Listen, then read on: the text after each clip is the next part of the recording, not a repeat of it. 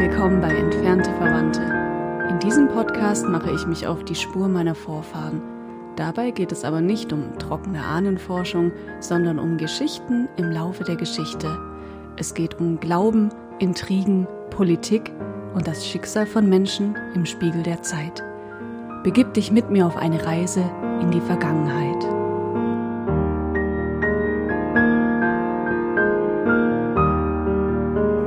Der König Ludwig der 15. starb, ganz ruhig in seinem Bette. Der 16. aber ward guillotiniert, mit der Königin Antoinette. Die Königin zeigte großen Mut, ganz wie es sich gebührte. Die Dubarry aber weinte und schrie, als man sie guillotinierte. Heinrich Heine ja, mit diesem Zitat aus Heinrich Heines Wintermärchen, gelesen von Fabian, yeah.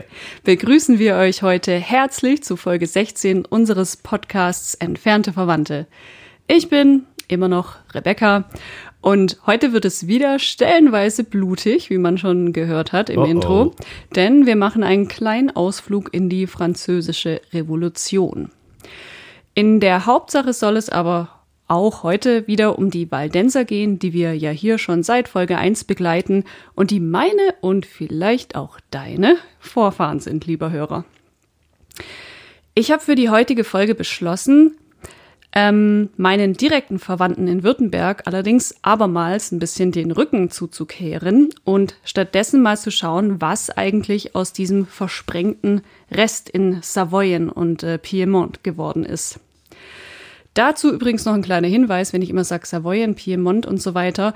Ähm, da werde ich, ich glaube heute oder morgen werde ich auf Instagram mal ähm, eine kleine Bildreihe posten, wo ihr sehen könnt, wo eigentlich was liegt oder besser gesagt, wann eigentlich wo was liegt. Ja, das ist immer gut, ne? Ja, genau, weil sonst ist man da ein bisschen irritiert. Also aus heutiger Sicht würde man sagen im Piemont. Damals hieß das Ganze allerdings Savoyen oder Teile davon. Also Grenzen haben sich ja im Laufe der Geschichte immer wieder verschoben. Kommt da auch die Piemont-Kirsche her? Ganz bestimmt. Okay. Das müssen wir mal Ferrero fragen. Sehr gut. Das ist keine Werbung. okay. Mm, bevor wir jetzt aber auf diese Geschichte der Waldenser schauen, möchte ich euch noch mal kurz so eine Art, ja, einen, einen europolitischen Überblick geben, damit wir so ein Gefühl dafür kriegen, in welcher Zeit wir uns jetzt eigentlich befinden. Also was heißt politisch, politisch, kulturell, was sind da so wichtige Köpfe im Moment und ähm, wir befinden uns also in der Zeit 17 bis 1800. Und das damalige Europa ist in zwei Lager geteilt, im Wesentlichen Katholiken und Protestanten. Also ganze Länder waren entweder A oder B, entweder katholisch oder protestantisch. Und innerhalb der Länder gab es dann wiederum Grafschaften oder andere niederrangige Herrschaftsgebiete, die auch entweder A oder B waren. Im groben kann man sagen, am Ende des Jahrhunderts herrschen die katholisch-spanischen Habsburger über einen großen Teil der äh, iberischen Halbinseln, Süditaliens und der spanischen Niederlande und auch Frankreich ist nach wie vor tief katholisch. Ähm, Österreich, Ungarn und Italien gehören da auch mit dazu. Und auf der anderen Seite stehen England, das ist kalvinistisch-angelikal. Dann haben wir Dänemark und Norwegen und große Teile von Deutschland, die inzwischen lutheranisch geworden sind. Und der Rest sei hier mal zunächst wurscht, weil das für unsere Geschichte keine Rolle spielt. Also grob eine Nordwest- und äh, eine Nordost- und Südwest-Teilung. Jein, das kann man nicht ganz so sagen, weil Deutschland was damals ja noch kein einiges Deutschland war, war Richtig, ja auch ja. in sich komplett äh, aufgespalten, mhm. sag ich mal, ja. Mhm. Wenn wir mal gucken, was für Leute da so unterwegs waren, dann kriegen wir vielleicht auch schon ein Gefühl dafür, in welcher Geisteshaltung sozusagen wir uns gerade befinden. Da ist zum einen zu nennen der Moses Mendelssohn, ein berühmter Philosoph. Dann haben wir Jean-Jacques Rousseau und Maximilien de Robespierre. Alles das, bekannte Namen da klingelt doch was, ne, genau. Und dann ähm, äh, später kommt dann noch Napoleon Bonaparte dazu. Aber auch James Watt, übrigens, der schottische Erfinder und Entwickler, den verorten wir auch im 18. Jahrhundert. Wenn ihr das noch wisst aus der Schule, ansonsten sage ich das jetzt einfach kurz dazu, dessen Entdeckung hat ja im Wesentlichen die industrielle Revolution vorangetrieben. Aber die Dampfmaschine, das sei hier auch noch erwähnt, die ist ja schon 1690 erfunden worden, also vorher. Und James Watt hat sie dann aber effizienter gemacht. Ne? Mhm.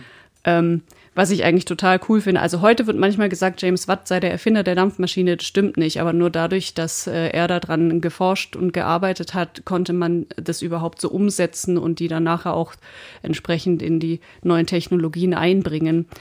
Und ähm, er war ja wirklich dann ein, ein sehr, sehr wichtiger Wegbereiter, aber auch er war, wie vielleicht ganz viele von uns, immer wieder zerfressen von Selbstzweifeln. Mm. Und da habe ich ein interessantes Zitat dazu gefunden im Netz. Magst du das mal eben vorlesen? Ja, ich habe es vorhin schon gelesen und dachte, wie kann er denn auf sowas kommen?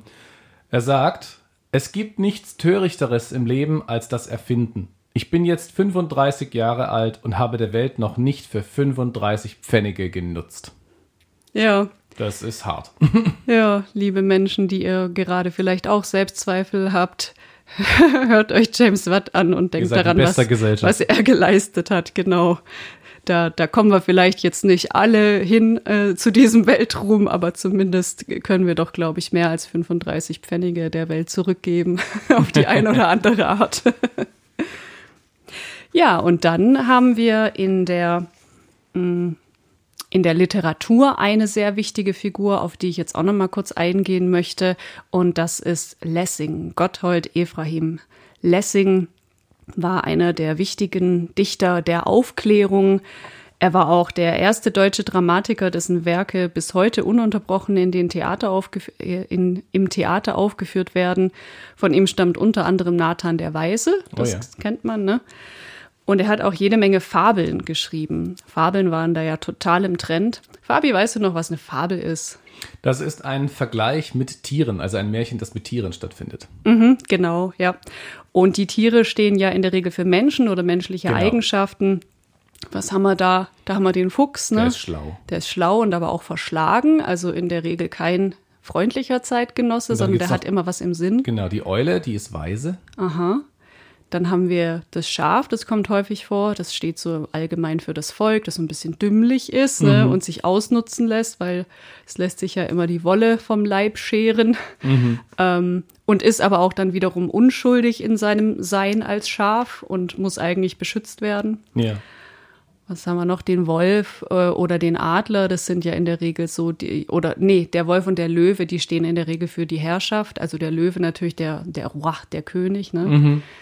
Ja, und auf diese Weise konnte man dann natürlich schon auch Herrschaftskritik üben, ohne dass es in Anführungszeichen so arg aufgefallen, also es ist schon aufgefallen, aber keiner konnte hinterher sagen, du hast den König beleidigt, ja. sondern du hast äh, sagen können, ich habe doch nur eine Geschichte über einen Löwen geschrieben. Ja, genau. also ja.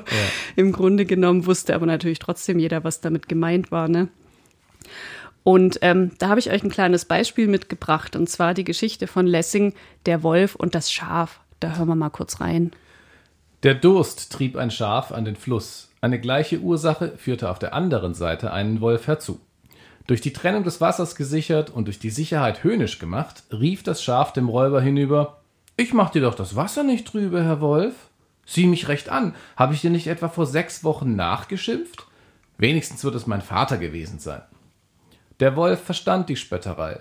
Er betrachtete die Breite des Flusses und knirschte mit den Zähnen.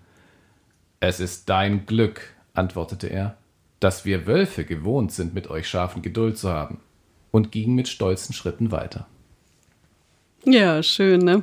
Ganz schöne Drohung. So. Ja, und das, ähm, die Moral von der Geschichte gibt es nicht. Nein, ähm, ist im Grunde genommen, ja, man sieht sich immer zweimal im Leben, ne? Das wird ein böses Nachspiel haben. Und äh, wir lernen wahrscheinlich daraus, so offen rumzupöbeln ist keine so gute Idee. Man muss schon mit Verstand vorgehen, wenn man wirklich was bewirken will. Aber einfach so, wie das Schaf das gemacht hat, das wird nicht zu einem guten Ende führen, denn der Wolf ist ja immer noch der Mächtige. Der kann ja immer noch dem Schaf beikommen. An das ist recht kurzfristig angelegt, das Schaf. Stelle. Ja, genau. So, so ist eben das Schaf an sich ein bisschen dümmlich in der Theorie. Ja, der Lessing übrigens, der hat auch so eine ganz traurige Biografie. Ähm, und ähm, ja, man muss fast sagen, allen beruflichen Erfolgen zum Trotz, ne? Denn äh, in, in der Entstehungszeit des Nathan, das war 1777, Da stirbt sein einziger Sohn kurz nach der Geburt hm. und bald darauf auch seine Frau. Und da schreibt er diesen ganz berührenden Brief an seinen Freund Eschenburg. Da habe ich auch mal einen Ausschnitt davon mitgebracht. Ich ergreife den Augenblick, da meine Frau ganz ohne Besonnenheit liegt, um ihnen für ihren gütigen Anteil zu danken. Meine Freude war nur kurz, und ich verlor ihn so ungern, diesen Sohn. Denn er hatte so viel Verstand, so viel Verstand. Glauben Sie nicht, dass die wenigen Stunden meiner Vaterschaft mich schon zu einem Affen von Vater gemacht haben. Ich weiß, was ich sage. War es nicht Verstand, dass man ihn mit eisern Zangen auf die Welt ziehen musste, dass er sobald Unrat merkte? War es nicht Verstand, dass er die erste Gelegenheit ergriff, sich wieder davon zu machen? Freilich zerrt mir der kleine Bruschelkopf auch die Mutter mit fort. Denn noch ist wenig Hoffnung, dass ich sie behalten werde. Ich wollte es auch einmal so gut haben wie andere Menschen, aber es ist mir schlecht bekommen. Ja. Hm. Sehr traurig. Ja. Ja, das, das geht einem richtig nach, ne? So eine Geschichte. Und trotzdem, er hat so, so, so toll beschrieben, ne? Also irgendwo dann eben auch das, was, was er von dieser Welt eigentlich hält, in die er da selber reingeworfen worden ist. Mhm, mh. Ja. Wenn wir jetzt mal vom Persönlichen weggehen und wieder so von oben auf die Karte draufschauen, sozusagen, dann stellen wir fest, ähm, politisch befinden wir uns von der Zeit her am Beginn des 18. Jahrhunderts im Absolutismus und schlittern dann aber volle Kanne in das Zeitalter der Aufklärung. Wir haben an Regierenden im Moment in Frankreich König Ludwig, noch, wie wir ja eingangs gehört haben, genau. Mhm.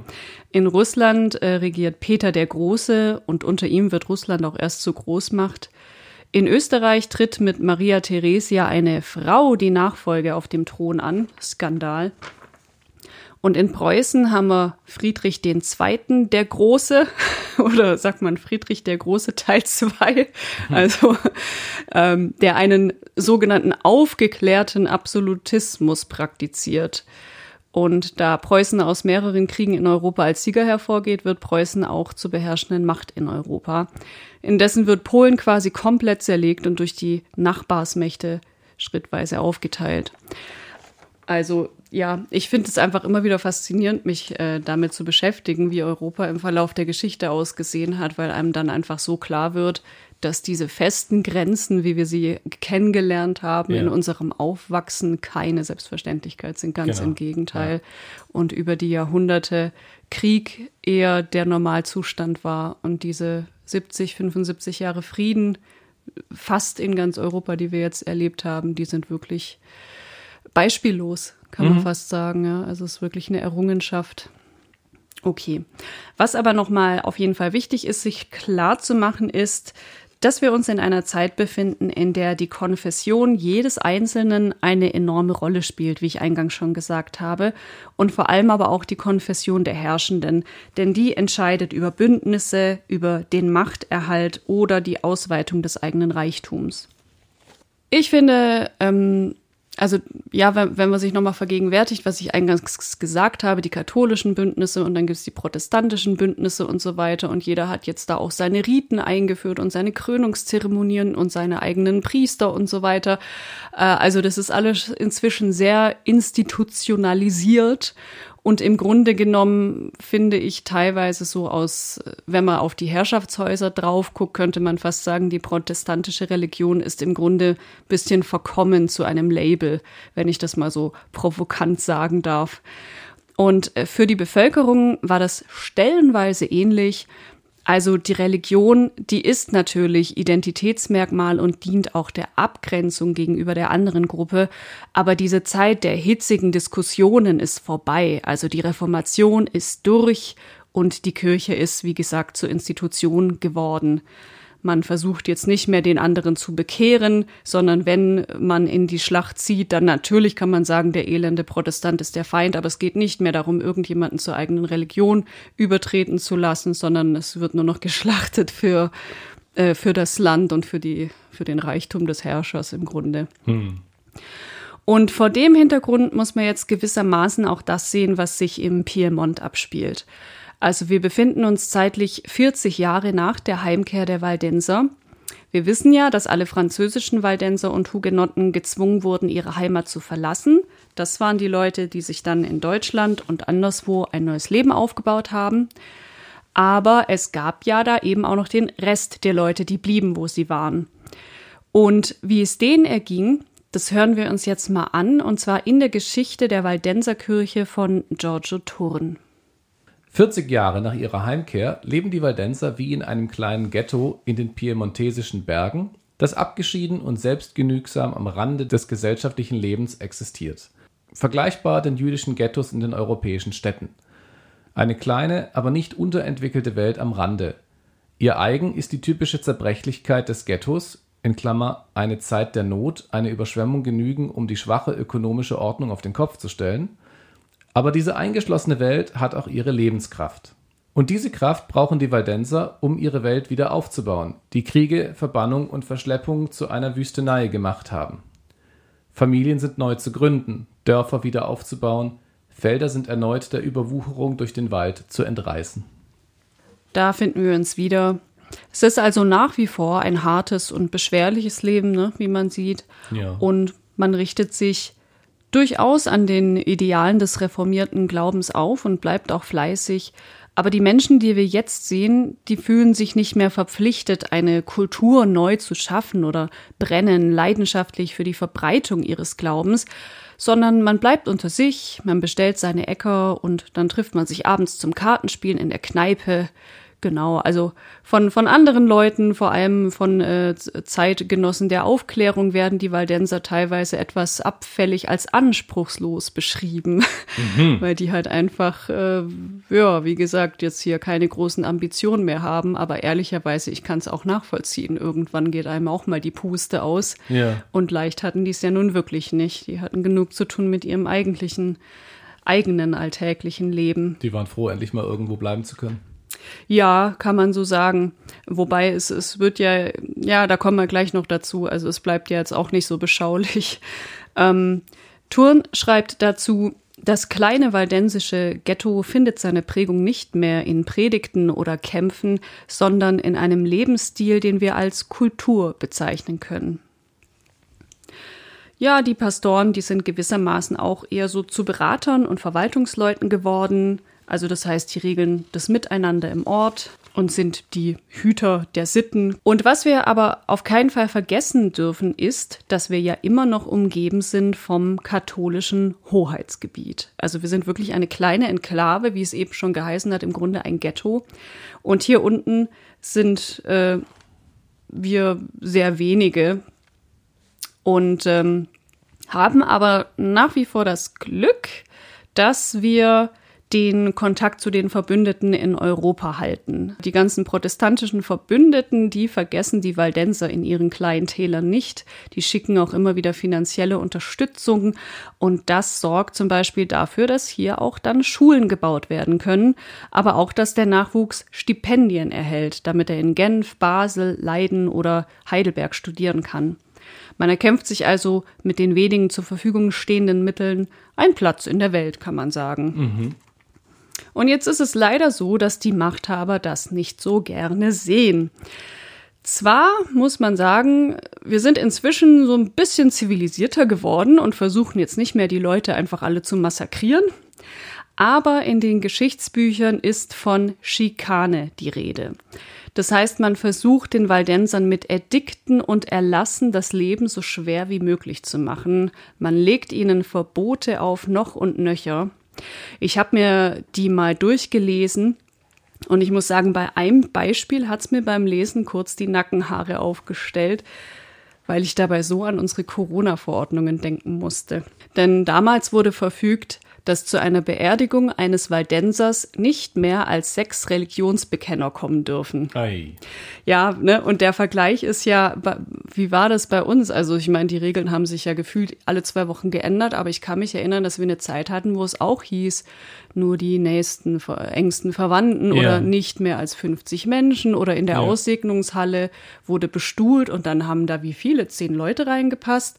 Mhm. Ich, ich weiß es nicht genau. Ähm, und wenn, wenn man mal dran denkt, also eine Beerdigung, eine Beerdigung ist ja ein kultureller Ritus im Grunde genommen. Also das hat ja auch was mit der Gemeinschaft zu tun. Das geht ja nicht nur natürlich auch um den Verstorbenen, aber vor allem auch um das Netzwerk, das um ihn rum war und das gemeinsam trauern möchte, ja. um einen würdigen Abschluss dieses Lebens zu finden und äh, um sich da wieder in Gemeinschaft zusammenzufinden. Und wenn da jetzt einer von den Waldensern, wenn wir wieder auf damals zurückkommen, wenn der also eine große Familie hatte, ne, da mussten die quasi untereinander aushandeln, wer denn jetzt das Privileg hat, am Grab Abschied nehmen zu dürfen. Oh und das kann man sich denken, ob das, äh, dass das unter anderem zu Familienstreitigkeiten geführt hat und dergleichen. Also sechs Leute, das ist schon wenig. Ich meine, heutzutage hat man ja nicht mehr so viele Kinder, aber damals waren die Familien ja noch sehr groß. Und ja, das ist meiner Ansicht nach einfach eine zutiefst unmenschliche Praxis. Wurde denn Und bei so einem Edikt äh, eine Begründung, ob scheinheilig oder nicht, gegeben? Davon ist mir jetzt nichts bekannt. Also die so. Waldenser wussten, dass sie da nicht beliebt sind. Mhm. Und es wurden ihnen eben diese ganzen Edikte auferlegt. Und wenn sie sich nicht dran gehalten haben, gab es Strafen. Verstehe. Ja. Ja, und man hat es damals auch äh, genauso gesehen, dass es eben nichts anderes als Schikane ist. Aber die protestantische Welt, die hat auf solches äh, Rumgeschubse, wenn wir das mal liebevoll so nennen wollen, ähm, auf ganz eigene Weise reagiert, eben mit zunehmender Bildung. Das mag jetzt irgendwie unzusammenhängend oder profan klingen, aber dass diese blöden Bergbauern lesen gelernt haben, das hat die katholische Welt unglaublich gefuchst. Mm. Also immerhin, es das heißt ja nicht umsonst, Wissen ist Macht und gerade im Zeitalter der Aufklärung hat man da gut darum gewusst, dass es so ist. Ja. Also wer lesen lernt, der begibt sich auf dem Weg zum Wissen und dadurch eben auch auf den Weg zur Macht. Und du musst auch bedenken, dass in dieser Zeit längst nicht alle Menschen lesen und schreiben konnten. Wir haben ja erst viel, viel später, ungefähr 1920, den Zustand, äh, dass der überwiegende Teil der Männer, der Männer in Deutschland alphabetisiert ist. Mhm. Also die, die Frauen, die kommen ja erst später, die mussten sich ihr Recht erst erkämpfen, aber das ist wieder eine andere Geschichte. Ähm, jedenfalls, wenn man Wikipedia Glauben schenkt, dann haben wir sogar noch 1910 in Frankreich erst eine Alphabetisierungsrate von 87 Prozent und in Italien sind es sogar nur 62 Prozent. Jetzt kann man sich ungefähr vorstellen oder ausrechnen, wie das im Piemont im Jahr 1740 ausgesehen ja, hat. Ja, klar. Genau. Ja. Und jetzt versteht man vielleicht auch besser, warum die Bildung junger Menschen echt eine Ansage war, also wie, wie eine Kriegserklärung im Grunde genommen. Es war eine Infragestellung der bestehenden Macht. Richtig. Ja. Und das bleibt natürlich nicht folgenlos, wie es immer so ist mit Kriegen. Ne? Mm, ja, es wird das königliche Darlehenswerk zugunsten der katholischen und katholisch gewordenen in den konfessionell gemischten Tälern gegründet. Das ist mal ein Satz. ja. naja, das ist, ist die, die Benennung dieses Werkes, das heißt so, ja. Ähm, und was macht man da eigentlich nichts anderes als Geld locker machen zu einem Zweck? Es sollen den Waldensern Äcker abgekauft werden, um deren wirtschaftliche Geschlossenheit zu bedrohen. Und dann wird 1743 in Pinerolo eine Einrichtung gegründet, deren Ziel es ist, abschwörende Waldenser für die katholische Religion umzuerziehen. Da hat man sich dann junge Leute geschnappt, Jungen ab 14 und Mädchen ab 12 und die wollte man dort zum rechten Glauben erziehen. Übrigens gibt es auch den Erlass, dass ein unehelich gezeugtes Kind automatisch katholisch ist und der Mutter weggenommen werden muss, um es ebenfalls im katholischen Glauben zu erziehen. Das mhm. heißt, die sind dann auch alle da gelandet. Ich meine, ich weiß jetzt nicht, wie viele uneheliche Kinder es da gegeben hat in der Zeit. Ich hoffe nicht so viele, weil man kann sich vorstellen, dass das Interesse an einer Heirat sehr groß ist, wenn du ja. schwanger bist. Äh, gut, das war es damals ja sowieso, aber dadurch also noch mehr. Das ist ja schon eine ja, eine schlimme Sache. Mhm. Also ja, man hat hier mal wieder allerhand versucht, um des Nachwuchses habhaft zu werden. Und man baut eine katholische Kirche auf waldensischem Territorium. Und das muss so richtig blöd gewesen sein für den katholischen Pfarrer, denke ich mir. Der hat dann nämlich teilweise die Messe gelesen vor einer einzigen Person. Ja. Und ja, es ging aber eben darum, man wollte einfach unbedingt die Macht demonstrieren und natürlich auch die unbeugsam bespitzeln, indem man halt einen Mensch hatte, der da vor Ort war und unter die Leute sich gemischt hat. Ähm, Aber das wussten die Waldenser doch alles. die wussten das ja, natürlich. Aber es ist natürlich trotzdem so, dass du immer so ein bisschen geduckt durch die Gegend läufst, weil du weißt ja nicht, äh, wer steht hinter der nächsten Ecke, ne? wem, wem kann ich was erzählen. Ich meine, gut, der Priester, der kam immer in seinem Anzug daher, aber die Leute, die da zur Kirche dazugehört haben, die kamen vielleicht als normale Bauern daher.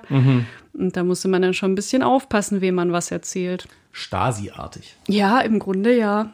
Die haben das schon früh eingeführt. Es sind eigentlich immer wieder die gleichen Prinzipien Genau, im Verlauf der ja. Geschichte. Ja. Es funktioniert einfach. Und äh, in dem Zuge gibt es auch noch so ein Schikane-Edikt, denn ein paar wenige Katholiken haben da dann offenbar auch immer ihre Prozessionen durchgeführt. Und hier war die Vorschrift folgende. Bei einer Prozession oder wenn das Allerheiligste vorbeigetragen wird, haben die Heretiker, wo immer der Vorbeizug geschieht, zum Zeichen der Ehrerbietung ihre Kopfbedeckung abzunehmen. Ich finde es auch so geil, dass wir immer noch die Heretiker sind im, Ja. in den Augen der katholischen Kirche. Ja, naja, ich bin ja auch so ein Heretiker, deswegen habe ich natürlich nachschauen müssen, was das Allerheiligste überhaupt ist. Offenbar, ich hoffe, ich gebe es richtig wieder, liebe katholische Zuhörer, offen, offenbar ist das das äh, Brot und der Wein, was man ja bei der Messe als Christi Leib, ist eben das Brot und das, und das Blut, äh, der Wein, zu sich nimmt. Wobei das Brot bei euch ja eine Hostie ist inzwischen oder Ja. so, so eine Oblate oder sowas, ne? Und offenbar ist es so, dass es bei der Prozession, also Prozession, ne, kennt man, man läuft von A nach B, aber sehr hoheitlich und würdevoll. äh, und, Mit und, majestätischem Schritte. ja, und nett angezogen und so. Ja. Ähm, und weiß ich nicht, mit Musik oder mit Gesang. Gesang könnte sein, aber das ist, glaube ich, sehr zeitabhängig. Aber hey, du fragst hier einen sehr, sehr abtrünnigen Katholiken. Also Ja, liebe, liebe Hörer, schreibt's uns doch mal. Weil ich, ich meine, früher ähm, war das in Walderstadt auch noch gang und gäbe, da wo ich ja herkomme. Ich kann mich an Fotos erinnern, wo Prozessionen durch die Stadt gegangen sind. Und das ist noch gar nicht so lange her. Das war eine Generation vor mir, dass da regelmäßig, äh, regelmäßig noch, wie sagt man, prozessioniert wurde. Prozessiert. das ist mir schon völlig unbekannt, muss ich sagen. Ja, wie auch immer, jedenfalls bei diesen Prozessionen ähm, wurde also dieses Allerheiligste erstmal durch die Gegend getragen. Und ähm, das sieht so aus, dass da vier Leute dabei stehen. Ich glaube, in der Mitte ist einer, der das trägt. Und um ihn rum sind vier Leute. Und die tragen wiederum so Stäbe, an deren oberem Ende so ein Himmel angebracht ist. Also so ein Stückchen Stoff, das aber natürlich sehr würdevoll und ganz, ganz schön ist. Und das äh, ist wie so eine Art Schirm über dem Ja. Allerheiligsten dann gespannt. Ist das für dich jetzt als äh, typisch evangelische ähm, schon wieder ähm, eigentlich eine Götterverehrung, also so nach dem Motto eine Ersatzverehrung? Weil das ist ja immer dein Vorwurf, dass die Katholiken äh, ihre, ihre Heiligen so zu einer Art äh, ähm, Fanverein gemacht haben. Ich kann jetzt natürlich nicht für alle Protestanten sprechen, aber aus meiner Sicht betrifft es eher diese Heiligenverehrung, Aha. wie, wie, was weiß ich, den Schutzheiligen der Franziskus oder ich kenne die alle nicht, aber Ja. das sind ja immer diese Ge- Bildchen da, die man rumstehen hat. Das sind für, aus meiner Sicht irgendwie schon Götzenbilder.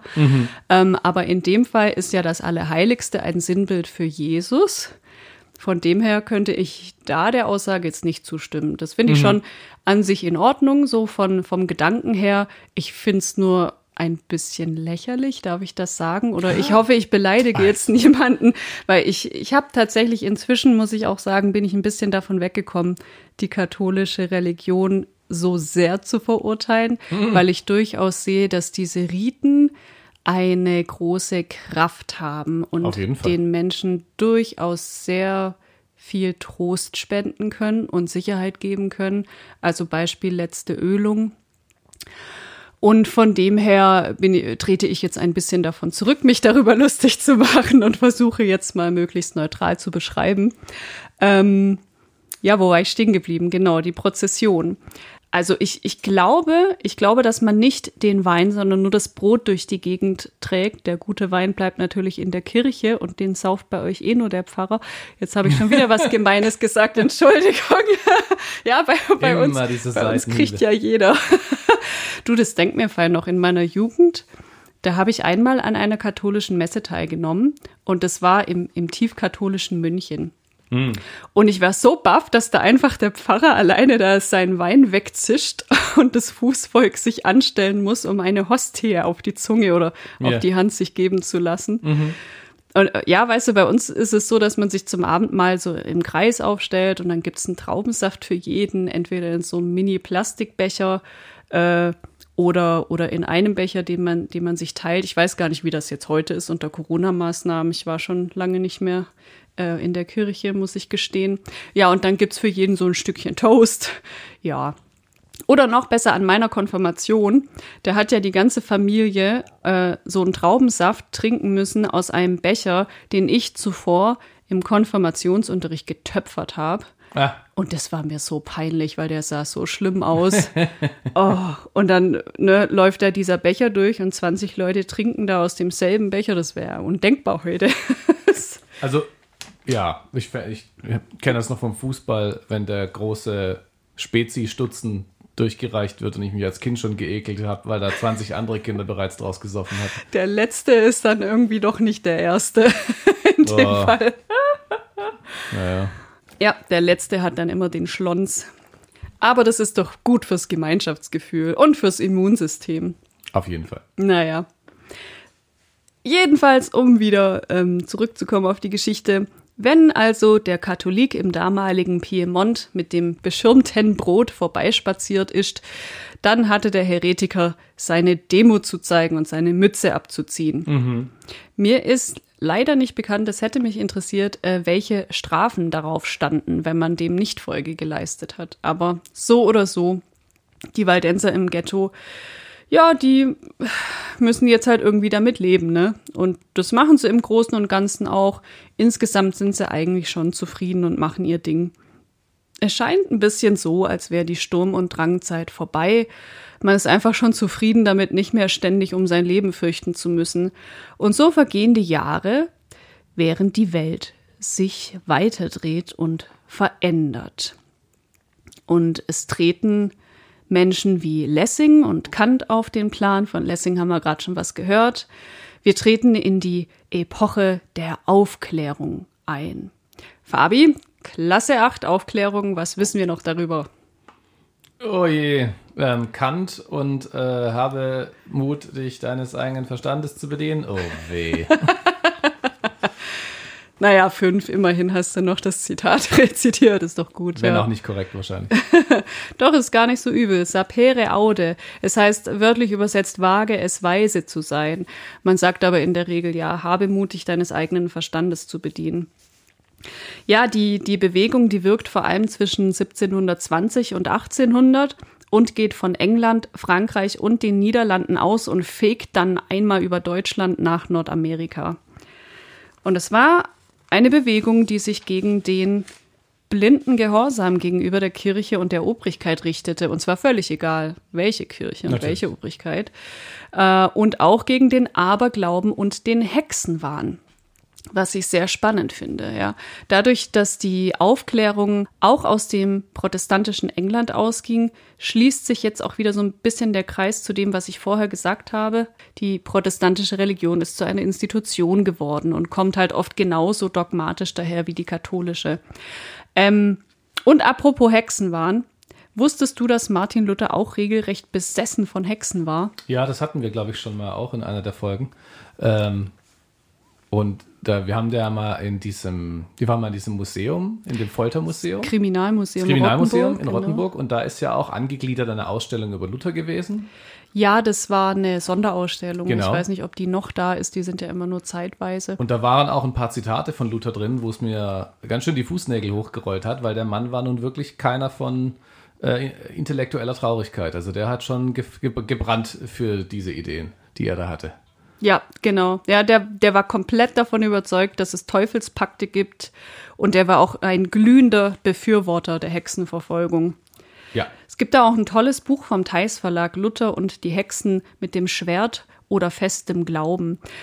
Aber das nur am Rande. Ähm, ja, zur Zeit der Aufklärung ist ja der Herr Luther nun auch schon 175 Jahre tot. Ne, um das mal ein bisschen zeitlich einzuordnen. Also die Aufklärung, die ruft jetzt dem Volk kurz gesagt zu, denk doch mal nach. Mhm. ja, glaube nicht alles, was man dir erzählt. Sie wollten eine breit angelegte Bildungsoffensive starten, wie wir es ja jetzt hier auch in unserem kleinen Tal schon äh, erlebt haben. Und das Ziel war, das Volk soll lesen lernen, denn nur wer weiß, kann auch Dinge hinterfragen. Und wie schon gesagt, Wissen ist Macht. Ja, was glaubst du, was die Waldenser so von all dem hielten, von der Aufklärung an sich? Ich könnte mir vorstellen, nicht recht, nicht viel. Ah, warum? Ähm, weil es den Waldensern ja bei der ähm, Unabhängigkeit von der katholischen Kirche nicht darum ging, vom Glauben abzufallen und die, ähm, sondern nur ihre eigene Version davon zu machen. Ja, das waren die Urwaldenser. Okay, ist das schon etwas weiter natürlich. Vielleicht fanden sie es ja ganz gut dann. Mhm. Ja, genau so war es auch. Also die waren regelrecht begeistert davon. Mhm. Mhm. Also wie vorher schon gesagt, wir müssen echt immer dran denken, wir sind jetzt in einer anderen Zeit. Ja. Natürlich würde man niemals katholisch werden, weil es zu deiner eigenen Identität gehört, Waldenser zu sein. Absolut. Aber es ist eben nicht mehr so, wie es damals war, dass man so extrem dafür brennt und das das Einzige im Leben ist, was wichtig ist, sondern jetzt geht es eben um, um mehr, wenn man so will. Obwohl, gibt es mehr als Gott? Äh, nein, ich glaube nicht. Aber ich hoffe, ihr wisst, was ich meine. da musst du jetzt einfach ein bisschen mehr in die jüdische Richtung denken. Denn das Wort Israel zum Beispiel bedeutet ja ringen mit Gott. Und die Juden definieren sich nicht darüber, dass sie einfach treugläubig durch die Gegend irren, sondern die sagen, ich befinde mich in einem Wettstreit um die Wahrheit und äh, deswegen ist mein Leben auch in Ordnung, wenn ich nach Wissen und Weisheit und Erleuchtung suche. Das stimmt, ja, da sagst du was. Also ich, ich glaube, das Thema Zweifel und Ringen mit Gott und so, das hatten wir in einer anderen Folge ja auch schon mal besprochen, mhm. ne? auch mit Verweis auf den damaligen Kirchentag. Ja, gehört irgendwie immer mit dazu. Aber sei es drum, äh, wir äh, gehen jetzt weiter in Richtung Politik und Zeitgeschichte, denn wir waren ja bei der Aufklärung stehen geblieben. Und jetzt stellen wir fest, in diesem Geiste wächst etwas heran, was letztlich in der französischen Revolution gipfelt. Die Revolutionäre, kurz gesagt, die hatten die Schnauze voll von absolutistischen Herrschern und Monarchen und man wollte aus Frankreich ein modernes Land machen, um den Menschen Freiheit, Gleichheit und Brüderlichkeit zu bringen. Liberté, Egalité, Fraternité. Ah oui, toujours. Toujours. und zu dieser Zeit herrscht übrigens gerade Ludwig XVI., ein Nachfahre des berühmten Sonnenkönigs. Und Frankreich war aufgrund vieler Fehlentscheidungen und auch vieler Kriege massiv verschuldet. Neben den aufrührerischen Gedanken, die eh schon im Umlauf waren, war im Jahr 1789 auch noch das Wetter so schlecht, dass es Missernten gegeben hat und die Leute hungerten. Ja, und wie Franzosen halt so sind, dann rasten die einfach aus und köpfen den König. Hm. naja, gut. Also ganz so schnell ging es natürlich nicht. Vive la Revolution. Es wurde schon noch vorher ein bisschen geredet, ne? Und äh, das fand ich ganz interessant, als ich das mal nachgelesen habe als dem König Ludwig dann schwante, dass das alles nicht gut ausgehen kann, hat er sich und seine Familie als reiche Bürger verkleidet und versucht, sich ins Ausland abzusetzen. Wow. So eine Ratte, also Entschuldigung. Nicht mal so als Bauer verkleidet oder so, sondern dann schon als reiche Bürger, weil, also, wer sind wir denn? mhm. Aber ja, es half alles nichts und die ganze Familie endete an der Guillotine. Wir, die wir Schulbildung genossen haben, erinnern uns aber auch daran, dass die Revolution zum Schluss ihre eigenen Kinder frisst, ne? Mhm. Und nachdem die strengsten Revolutionäre um Robespierre angefangen haben, ihre Gegner aus den eigenen Reihen hinzurichten, schlugen die wiederum zurück und richteten schließlich Robespierre hin. Und ja, dieses ganze Hin und Her endete im Grunde erst mit Napoleon Bonaparte, der sich selber gekrönt haben soll und sich zum Kaiser aller Franzosen erklärte. Mhm. Aus waldensischer Sicht muss man jetzt sagen, während Frankreich brennt, erlebt man in den Tälern eine Verschnaufpause. Also man guckt im Grunde genommen fasziniert darüber. Und ja, manche Waldenser schließen sich den Kämpfen auch an oder bauen auch Waffen. Ne? Also das haben wir immer mhm. wieder Verbündete, die Waffen liefern. Ähm, aber der Großteil lebt einfach hier sein kleines, zurückgezogenes Leben. Und mancher ist vielleicht auch ganz froh, dass die Aufmerksamkeit der Feinde gerade gebunden ist. Wenn zwei sich streiten, freut sich der Dritte, so kann man aus. sagen, ja. Ja, als Napoleon 1815 dann in Russland besiegt wird, hält auch im Piemont wieder die monarchische und katholische Restauration Einzug. Und es dauert noch 33 Jahre, bis die Waldenser endlich und endgültig zu freien Bürgern erklärt werden. Und zwar im Besitz sämtlicher Rechte. Und das finde ich ganz wichtig an der Stelle zu sagen, man muss sich das einfach mal überlegen. Erst seit 1848 sind die Waldenser im Piemont frei. Hm. Wenn wir nochmal zurückdenken an Folge 1, wir haben gestartet 1170, da hat Petrus Waldes das Evangelium übersetzen lassen und hat damit die Gründung der sogenannten Waldenser-Sekte eingeleitet. Und bis ins Jahr 1848 mussten meine Vorfahren für ihren Glauben sterben, sich foltern lassen, sich drangsalieren lassen. Das sind 678 Jahre. Und erst seit 174 Jahren sind wir frei. Mhm. Ja, jetzt gucken wir mal, was machen die Waldenser eigentlich heute in den Tälern? Die gibt es ja immer noch und die kann man sogar besuchen, wenn nicht gerade Pandemie ist. Dann kann man da auch runterfahren und ähm, da es auch diverse Städten, die das extra anbieten mit Busreisen und so weiter. Also eine ganz schöne Sache. Wie gesagt, irgendwann müssen wir es unbedingt mal machen. Ja. Und ähm, wenn wir jetzt einfach mal gucken, wie gesagt, was da heute bei denen so los ist, dann lesen wir das in der kurzen Geschichte der Waldenser auf der Seite foresteriatorre.org. Derzeit gehören ca. 30.000 Italiener der Waldenserkirche oder der methodistischen Kirche an. Davon leben ca. 15.000 in Piemont. Der ökumenische Dialog mit den anderen Konfessionen zeichnet die Waldenser seit jeher aus und sie gehören nationalen und internationalen ökumenischen Organisationen an. Die Waldenser treten für die Trennung von Kirche und Staat ein und lehnen das Konkordat ab.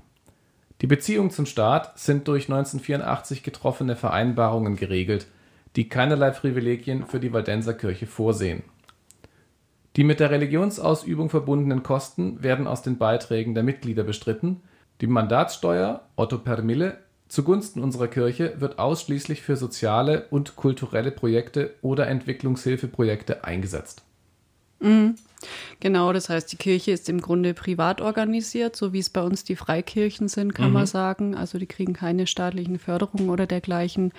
Otto per Mille, das ist äh, 8 von 1000 ist ein bisschen vergleichbar mit dem Zehnt, habe ich mir so gedacht, ne, was man hier früher in den Zehntsteuern entrichten musste, aber das war, glaube ich, 10 von 100, oder? Also ja. 10, 10 Prozent Steuern und 8 von 1000 ist ja nur wirklich nicht die Welt, aber wenn man eine Gemeinde hat, die groß genug ist und die ist entsprechend genau mit den Aufgaben teilt, das, das passt. Ja. Ich habe äh, kurz mal nachgeschaut, was Konkordat ist. Das wusste ich nicht. Das kam da eben drin vor. Das weiß ich auch nicht. Das ist ein Staatskirchenvertrag zwischen dem Vatikan und den Einzelstaaten der die römisch-katholische Rolle im Eherecht und die religiöse Bildung regeln soll. Mhm, also mhm. nachvollziehbar, dass die das ablehnen, finde ich auch in Ordnung. Ja. Ja, anders als übrigens die Hugenotten damals in Erlangen, äh, äh, Verweis auf die letzte Folge, äh, machen sich die Waldenser heute ganz arg stark für die Aufnahme von Flüchtlingen und die sind da auch sehr, sehr engagiert. Ja, ihr Lieben, das war der Blick in die Täler.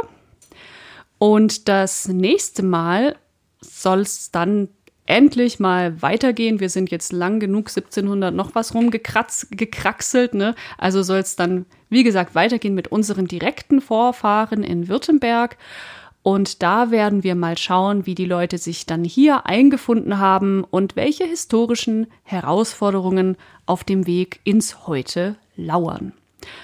Und bis dahin bleibt mir jetzt zu sagen, es lebe die Freiheit und bis zum nächsten Mal. Bis zum nächsten Mal. Danke fürs Zuhören. Abonniere entfernte Verwandte auf dieser, Spotify, Apple Podcast oder einem anderen Podcast-Player deiner Wahl, um keine Folge mehr zu verpassen und verbinde dich gerne mit uns auf unserem Facebook- oder Instagram-Kanal. Wir freuen uns, wenn du bei der nächsten Folge nächsten Monat wieder dabei bist.